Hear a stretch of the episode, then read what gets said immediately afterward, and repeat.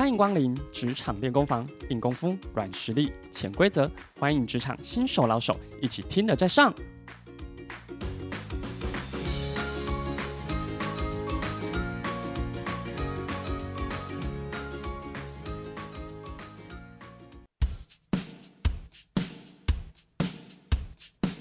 各位快乐分多金的听众朋友，大家好，我是诚挚的 Jason，欢迎加入今天的职场练功房。有许多听众朋友的工作当中，都必须面对到陌生社交的场合，无论是面对客户的聚会，或者是加入一个新团队，大家最担心的就是如何有话聊不尴尬，毕竟这也是属于对方看自己的第一印象嘛，以及自己如何适应这个环境的关键。所以在今天的节目会与大家分享如何一开口就可以有很热络的气氛哦。我们在聚会中常常是为了聊天而聊天，而且为了找话题一定是烦恼不已，因为觉得哇，我在这个群体中的存在感很重要。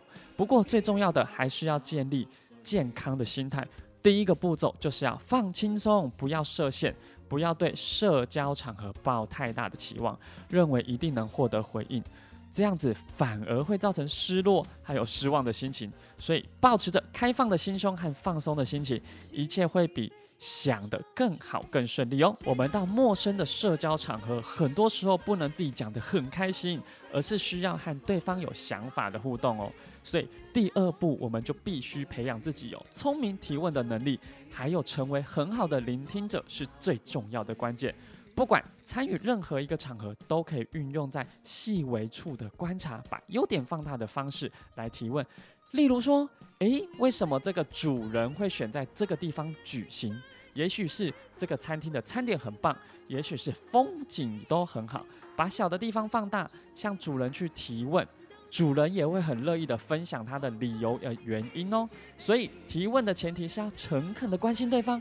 而不是问完就发表你的意见，也不管他的回答。所以，成为很好的聆听者，就是提问完，让对方好好的说，再顺着对方的话尾继续聊。所以，当我们成功的开始聊天之后，难免会碰上对方长篇大论，或者是话题全绕着自己打转。可是这个话题自己根本无法招架。比如说，已经当爸妈的，他们可能满口都是育儿经、妈妈经。不感兴趣的我们呢，可能因为没有相关经验，所以没办法做太多回应，只能放空。这时候，第三步时空条件转移法也就能轻松的派上用场哦。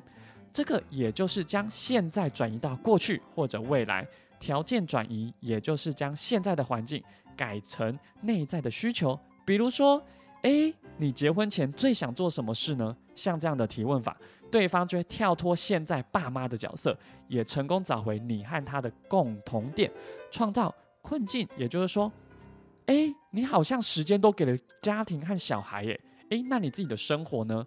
如此一来，也可以学着抛出有议题性的话题，话题就能延绵不绝，会比找话题更轻松自在，而且有效哦。如果我们真的没有话题了，我们可能会努力挤出一些琐碎或者是无意义的话。可是哦，要注意一件事，即使冷场或词穷，不要因为自己焦虑紧张，反而造成话很多、动作很多，让对方一眼就看穿了。其实这时候要做的只有一件事，就是，哎，承认没话说啊，诚实的表示，哎，我不知道该说什么才好了耶，反而让对方可以自然的放松效果，也可以增进彼此的距离，让话题自然而然的涌现。所以，如果这时候聊得很开心，诶，时间也差不多了，要收尾也是一门艺术。首先可以运用重复、总结、感谢，也就是让对方感到愉悦。比如说，诶，今天很开心跟你聊天哦，谢谢你和我分享了这些，我觉得收获非常多。接着再加上最后的行动，就可以让对方很荣幸，也就是对方谈论的话促使你有一些改变。比如说，诶，你今天提到的案例让我有不同的想法。真的很希望我们有更多机会可以聊聊啊！最后一步要创造期待再相见的心态，确认对方是否有自己的联络方式，比如说，诶，对了，你有我的名片吧？表示自己对他人的重视，而且是真心想要保持后续联系。照这样的步骤来做结论，都是非常得体以及完美的结束哦。我是诚挚的 Jason，更多在职场沟通的实际演练，欢迎加入诚挚职场沟通升级术的系列课程。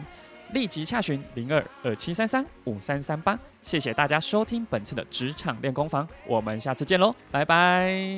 听完今天的节目后，大家可以在 YouTube、FB 搜寻 Emily 老师的快乐分多金，就可以找到更多与 Emily 老师相关的讯息。在各大 Podcast 的平台，Apple Podcast、KKBox、Google Podcast、SoundOn、Spotify、Castbox 搜寻 Emily 老师，都可以找到节目哦。欢迎大家分享，也期待收到您的留言和提问。Emily 老师的快乐分多金，我们下次见，拜拜。